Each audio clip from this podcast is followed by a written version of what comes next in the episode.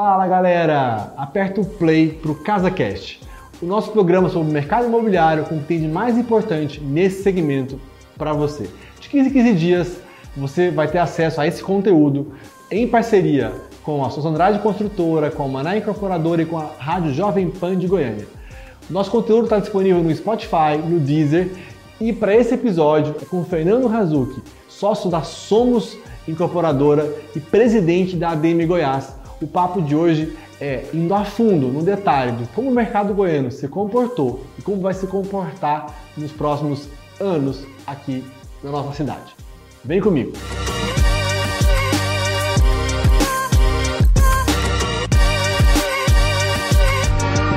Hoje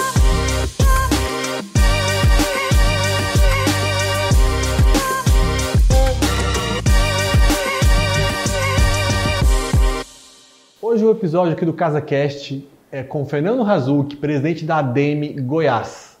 O papo vai ser sobre o mercado durante a pandemia e as perspectivas futuras para a nossa região. Fernando, muito obrigado por aceitar o convite. Né? Você hoje é o presidente da nossa associação aqui, que aí entende realmente o mercado como um todo. Para a gente é uma honra te receber para cumprir a missão do CasaCast, que é trazer informação para quem se interessa pelo mercado imobiliário, para quem quer comprar e geralmente só é acessado para vender imóveis para eles. A missão do Casa Cash é trazer informação para quem busca essa decisão tão importante na vida de comprar ou vender um imóvel. Obrigado por aceitar o convite.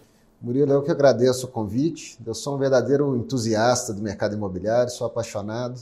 Então, me chamar para conversar sobre mercado imobiliário é mesmo que me chamar para ir num, num, bar tomar uma cerveja. Nos dias de hoje é um café e uma água à distância. Fernando, vamos aqui então. A ADM acabou de soltar a pesquisa do primeiro semestre desse ano, com os dados precisos do que aconteceu aqui em Goiânia, em Goiás. O que você pode trazer para a gente então do que tem de mais importante nessa pesquisa para que as pessoas fiquem informadas e tirem suas dúvidas? Murilo, a gente conseguiu fechar os dados até julho e o que aconteceu foi o seguinte: os meses de abril e maio foram um desastre. As vendas despencaram em função do receio do consumidor e também dos decretos aí do governo do estado que paralisaram as obras, fecharam os estandes de vendas, fecharam as imobiliárias. Então as vendas caíram muito em, em abril e maio. Por outro lado, junho e julho foi surpreendente a recuperação do mercado. Quando a gente soma as vendas que aconteceram em junho e julho e compara com 2019, esse ano a gente vendeu 60% mais do que o ano passado, que já tinha sido um bom ano. Né? O mercado imobiliário de Goiânia teve seu pior ano aí em 2016. A gente vinha de cinco anos consecutivos de crescimento nas vendas, crescendo aí a cada ano 15 a 20% no volume de vendas. É, então, 2019 foi um ano bom e junho e julho desse ano a gente vendeu 60% mais do que junho e julho do ano passado. Então, realmente surpreendente essa recuperação. Primeiro, a gente sempre cita aqui no, no Casa Cash que o ciclo do mercado imobiliário é longo. Então, são aí pelo menos cinco anos entre aquisição, esse mercado de lançamento, né? A aquisição e a entrega de um empreendimento novo. Ah, o meu segmento de imóvel pronto é diferente e aí o ciclo de crédito é muito longo, né? São 20 anos para pagamento de crédito. E é interessante o mercado goiano que interessante esses dados muito positivos eh, de cinco anos de crescimento, e em especial 2021, desculpa, 2020, porque Goiânia é um mercado é, muito estável, né, Fernando? Você já atuou em diferentes estados do país, né? É, em diferentes cidades de portes diferentes e pode contar um pouquinho para a gente, então, como é que Goiânia funciona nessa dinâmica? Porque quem está comprando imóvel hoje vai comprar com perspectiva longa, ou de pagamento ou de entrega do imóvel. Como é que você compara, então, Goiânia? Sabendo desses dados desse ano, tem, uma, tem um dado, uma informação muito atípica, que é a afirmação da pandemia, com, com o restante do Brasil em movimento de mercado. Como é que Goiânia se comporta o fato desse ano mudou o comportamento de Goiânia ou continua sendo aquele sempre foi Goiânia estável, consistente, o mercado? Como é que você faz essa análise agora à frente da ADN? É, esse crescimento nas vendas pós-pandemia foi um movimento nacional. Né? A gente nunca teve uma taxa de juros tão baixa, com a Selic a 2%. O crédito imobiliário hoje está abundante e também barato, em função da queda da taxa de juros geral. Existe um estudo da Abraim que, que demonstra o seguinte, que a cada 1% que cai a taxa de juros, aumenta a demanda por imóvel no país em um milhão de unidades. Então, como caiu significativamente, a demanda aumentou demais. Então, esse, esse movimento de crescimento nas vendas foi nacional. Né? Goiânia vai na mesma tendência do mercado nacional, é um mercado consistente. O estoque em Goiânia, ou seja, a oferta de unidades, ela sempre se equilibra em torno de 10 mil unidades. Né? É, como nos últimos meses tem vendido muito mais do que lançado, o estoque vem caindo. Tá? Do começo do ano, é, do final de 2019 até julho desse ano, a oferta de unidades caiu 14% na cidade. Então isso mostra assim a consistência do mercado. Eu falo que se tem uma coisa que mesmo com as crises é, não deixou de crescer no país é o agronegócio. E aqui em Goiás a gente ainda tem muito esse reflexo. Né? O, o, nós somos o berço do agronegócio do país. Quando os negócios do agronegócio acontecem, isso movimenta a economia do Estado e da capital na prestação de serviço e tal.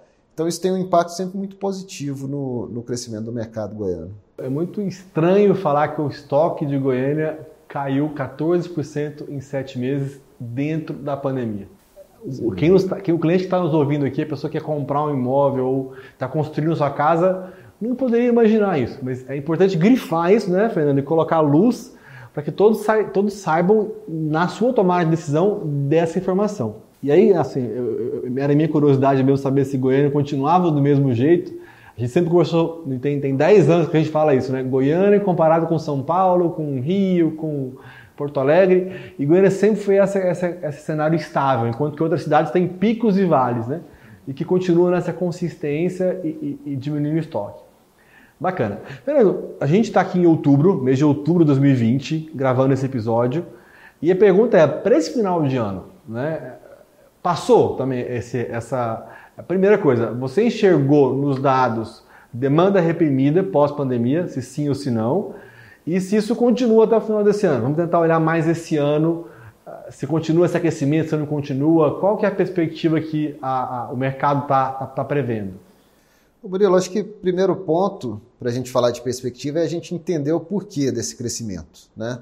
E aí tem alguns motivos muito claros. O principal é o que eu já falei: a taxa de juros caiu muito, aumenta naturalmente a demanda por imóveis.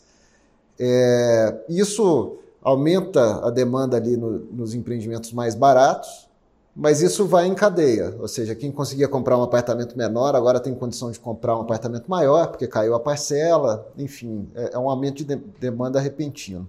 Outro aspecto é que com as pessoas mais tempo dentro de casa, acho que muitos perceberam é, o quanto é prazeroso ficar dentro de casa e perceberam também a necessidade de dar mais conforto para sua família. Então a gente viu também muita venda é, de imóvel de upgrade, ou seja, alguém saindo do imóvel menor para ir para um imóvel maior.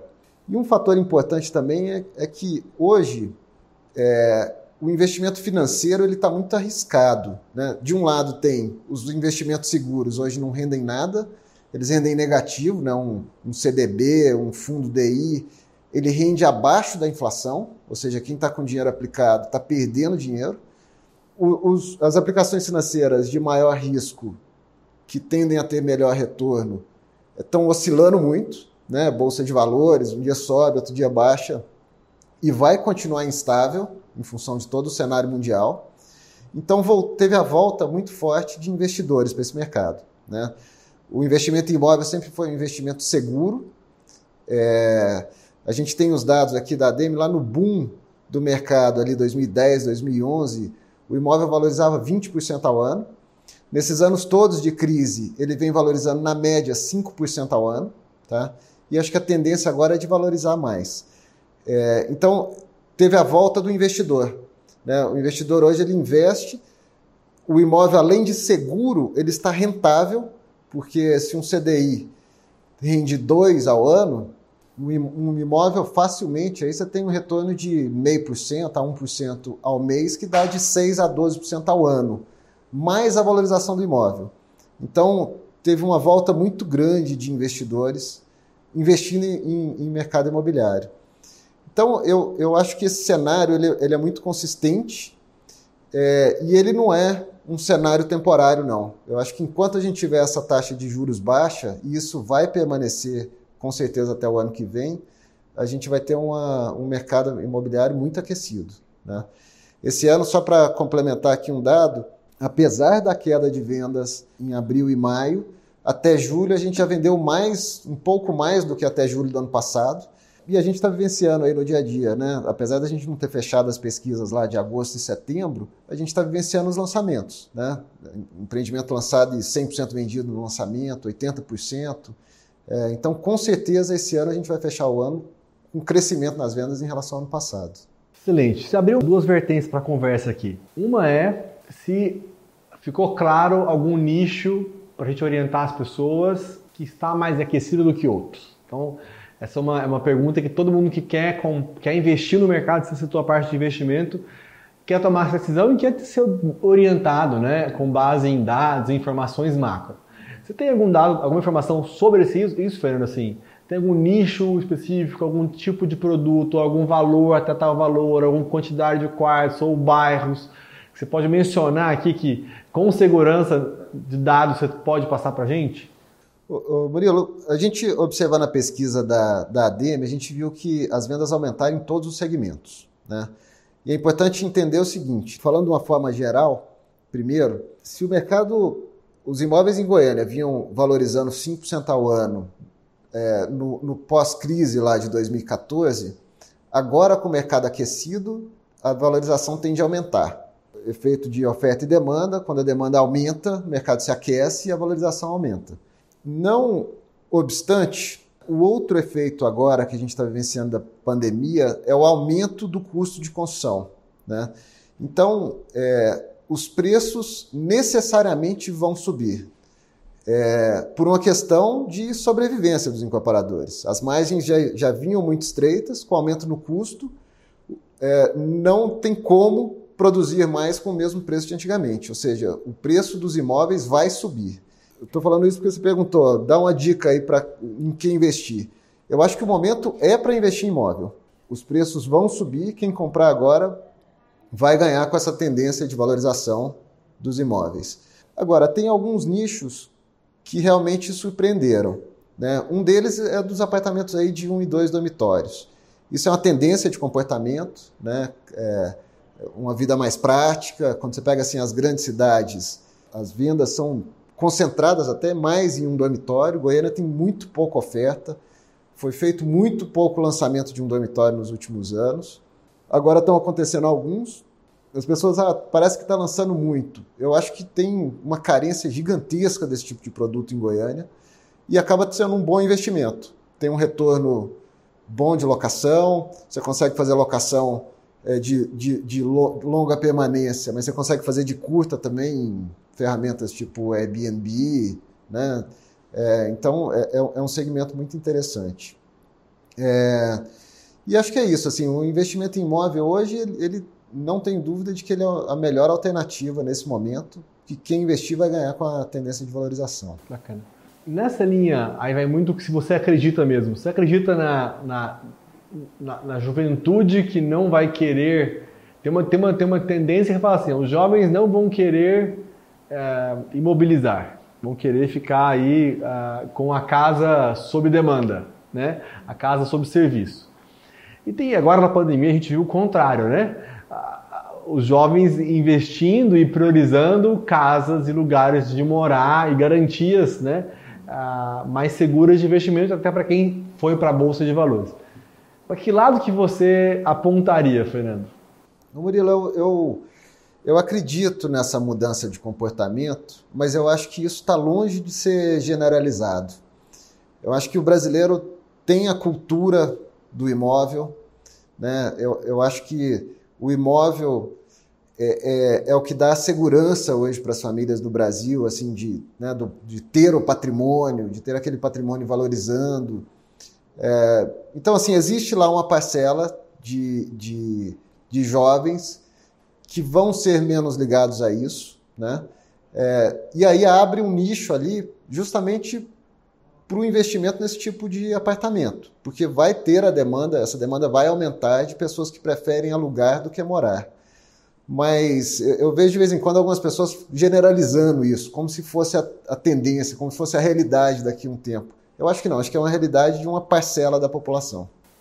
E também tem um tempo para isso madurar, né? Para isso madurar. A gente vê já no, no mercado ah, empreendimentos feitos ah, não para venda e somente para locação. Isso existe, mas como você colocou bem, é um nicho e também é, é, é preciso entender o tempo de acontecer, o tempo de madurar esse processo. Bacana. Em termos de. Você comentou de todos os segmentos do mercado, né, que aqueceram venda nesse segmento, nesse momento. Com relação ali a, aos projetos Minha Casa Minha Vida, a gente viu uma performance melhor, inclusive durante os períodos de, de, de maio e abril que você citou, que foram. Uh, abril e maio, na verdade, que foram mais uh, caóticos em termos de venda. Esse segmento, alguma ponderação a fazer com relação a ele, em especial também em razão do custo de construção que você mencionou, como é que, como é que o mercado tem olhado para o segmento de Mercado da Minha Vida?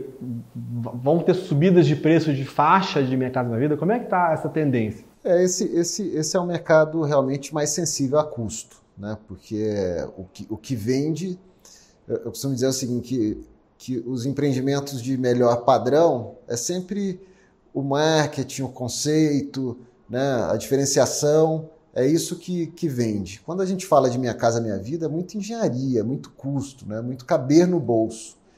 É, com essa alta no custo de construção, vai ficar difícil viabilizar. É, assim, o, o, o, governo vai precisar tomar alguma medida em relação a isso, né? É, mas aí a gente fica assim muito refém do que o governo vai fazer, né? É, eu acho que vai ser necessário aumentar o limite de preço do Minha Casa Minha Vida né? mas, mas ainda não tem nenhuma sinalização nesse sentido. Então, acho que também no Minha Casa Minha Vida, a tendência é de começar a haver alguma certa restrição de oferta no mercado. Nessa linha aí da, da atuação do governo, é, a gente viu uma atuação agora gigantesca, mundo afora, dos governos ah, injetando dinheiro na economia para sustentar através de, de, de programas de renda, através de a, a pagamento de salários para as empresas, sustentar, sustentar salários que foram reduzidos. Ou seja, existe movimento no, no mundo, incluso no Brasil, incluso Goiás.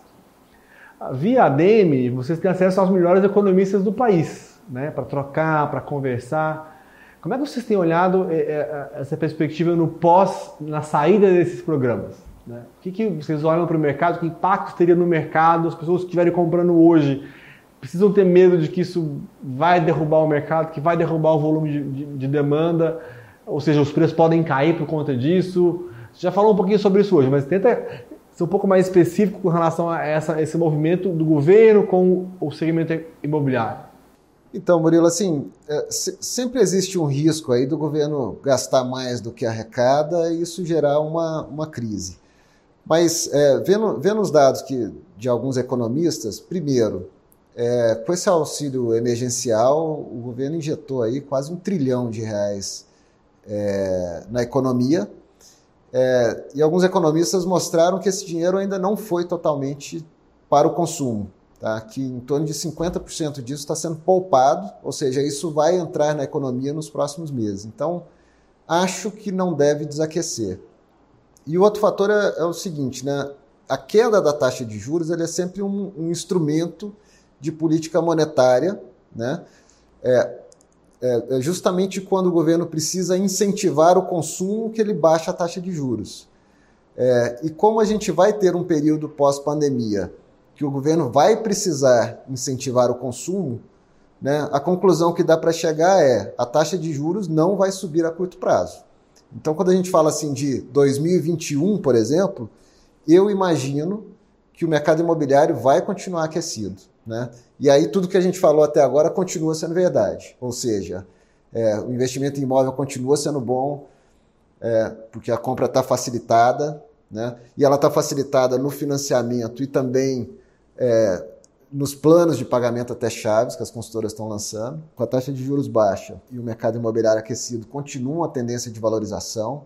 Né? Então, acho que esse cenário ele deve permanecer para 2021 também. Interessante. Fernando, caminhando aqui para o fim já do nosso bate-papo, a ideia é ser bem específico, bem é, preciso no assunto. Nessa relação, então, então deu para entender bem que o cenário para 2021 é muito consistente e a razão básica é a taxa de juros, é o cenário econômico que pode, se houver queda de demanda, ainda haver maior redução de juros, ou seja, a necessidade de injetar dinheiro na produção e não mais em especulação financeira em bancos. E nesse aquecimento do mercado imobiliário, o reflexo disso são, acontece nas cidades e até no campo agora, né? O campo que recebeu mais construção em chácaras, as pessoas foram morar em segundas residências. Ou seja, estou querendo dizer assim que o mercado imobiliário transforma definitivamente a paisagem urbana. E hoje, então, como você aí é, recebe todos os empreendedores goianos na associação, você consegue enxergar isso, qual ainda mais o impacto do mercado nesse contexto. O que você pode observar de tendência dos empreendedores fazerem para o movimento da cidade. Goiânia, neste momento, discute o plano diretor, é, discute ali para onde vamos, o que queremos, o que não queremos. Então, para a gente fechar a nossa conversa aqui, o que você pode trazer de, dessa conversa que está acontecendo agora? O que, que o segmento imobiliário propõe? Né? Qual é a visão? Óbvio, em termos macro, a gente não tem tempo aqui para falar de todos os detalhes desse movimento, mas qual a sua visão ampla e também para todo mundo entender aqui no, no CasaCast, qual que é a visão do mercado, a posição do mercado frente a esse contexto? Murilo, com, com o plano diretor de 2007, possibilitou a verticalização no setor marista, né, que é o bairro hoje talvez o mais desejado de Goiânia, porque ele é o mais central, ele é o mais próximo das regiões nobres, né? tem, tem o Parque Areião, tem a Avenida Ricardo Paranhos. Com o plano diretor de 2007 e liberou essa verticalização, era um bairro novo, é, houve um volume muito grande de lançamento concentrado em 2000, né, de 2007 para cá. Porém, desde a crise de 2014, grande parte da população teve sua renda achatada e aí é, os incorporadores perceberam que precisavam é, mudar seu portfólio. E aí tiveram alguns lançamentos de sucesso. O New Way no setor aeroporto, por exemplo, é um exemplo disso, né? lançado em 2018 e vendeu 100%, 70%, 140 apartamentos no final de semana. E a consequência disso é, hoje os, os empreendimentos eles estão ficando mais espalhados na cidade. Né? O incorporador percebeu que existem outros nichos e não só o setor marista. Apesar do setor marista ser onde tem a maior demanda, porque é o bairro mais desejado, é, não é para o bolso de todo mundo. Então todo mundo saiu procurando novas regiões, né? E aí começaram aí lançamentos, né, em setor aeroporto, setor Coimbra. Então então está existindo assim uma diversificação de portfólio. E outra coisa também interessante é que é, esse consumidor, mesmo com o bolso um pouco mais apertado, ele é um consumidor exigente, é um consumidor que procura diferenciais de produto. Né? Aí tem um caso mais recente, por exemplo, que é o Dudu, também que lançamos aqui com vocês, no Parque Amazônia, que tem um rooftop, que vendeu 80% no lançamento. O que eu quero dizer com isso? Né? Eu acho que o histórico, a gente saiu aí de um, de um mercado muito concentrado no setor marista, para uma diversificação agora enorme de portfólio, né, de, de novos bairros que estão sendo explorados, né, novos segmentos que estão sendo explorados, como de um dormitório que há três, quatro anos não tinha lançamento em Goiânia. Então, acho que agora, para o consumidor, ele tem um portfólio muito mais amplo para escolher, é, em regiões que podem atender melhor a necessidade dele, né, com tamanhos de apartamentos que atendam melhor a necessidade, é, com diversos preços, né, desde imóveis aí de Minha Casa Minha Vida, a imóveis bem localizados aí na faixa de R$ 4.500 o metro quadrado, até os imóveis mais desejados, que são no, no, setor marista. Enfim, então teve uma, uma tendência de uma ampliação muito grande de portfólio. Chácaras, um dormitório, alto padrão, enfim, acho que, acho que isso foi uma consequência dos anos, né? primeiro da crise de 2014, culminando agora com essa questão da pandemia. É, são imóveis agora para todos os perfis, todas as necessidades. Ou seja, a visão do mercado é ter presença de novos edifícios e novos empreendimentos nesses bairros, porque junto com eles vem uma transformação da região, do paisagismo, do serviço. e a gente descentraliza esse movimento. É isso que eu estou entendendo? É, é, é, nesse sentido, assim, né, de atender diferentes perfis, diferentes necessidades, né, em diferentes regiões. Então houve, houve uma grande diversificação do, do portfólio e hoje os empreendimentos eles estão mais espalhados na cidade, menos concentrados. Né? Acho, que isso, acho que isso é bom para a cidade. Sim, sim. E é o que a gente é o que é proposto. Né? Fernando, agradecer, te parabenizar né, pela sua trajetória no mercado, realmente brilhante, espetacular. Eu conheço de perto, né? É, a sua trajetória, a sua vida e sua família. Então, reconhecer aqui o seu trabalho, dizer que somos que você lidera e hoje à frente da, da ADM, o cuidado que você tem, né, a dedicação que você tem para segmento e para o melhor da cidade, dos clientes que vão receber os imóveis, o cuidado que você tem. Então, você faz um bem para toda a comunidade. Então, parabéns por isso. E obrigado por assumir esse, esse chapéu aí na frente da associação, que sem dúvida o seu trabalho é muito importante e contribui para milhares de pessoas. Né? A, a, cadeia da construção civil é uma cadeia que transforma esse país, né? Traz um bem enorme, que sustenta, que inclusive agora, neste ano, sustenta o país, né? Em grande parte vem da, você citou o segmento do agronegócio, mas a construção civil, seguro, é, é o que realmente gerou mais emprego então, nesses últimos seis meses. Então, parabéns por estar à frente dessas duas empreitadas e, e obrigado por, por ficar esse tempo conosco aqui. Murilo, eu que agradeço. Realmente a missão nossa frente à ADM é realmente é, de deixar o mercado imobiliário mais sustentável. E o mercado imobiliário sustentável ele sempre passa por uma cidade melhor, o que faz a gente agregar valor nos nossos produtos é a gente realmente ter uma cidade melhor, com praças mais bonitas, com trânsito mais fluido. Né? Então, é, é, realmente esse, essa nossa missão. Tá? E em relação à admiração, vou reforçar aqui também que admiro muito sua carreira.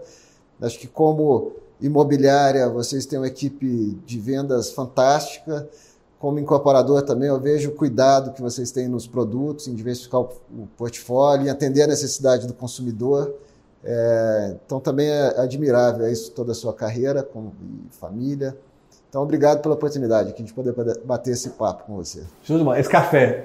Esse café. Acabou, mas agora a gente vai tomar mais um. Obrigado, Fernando.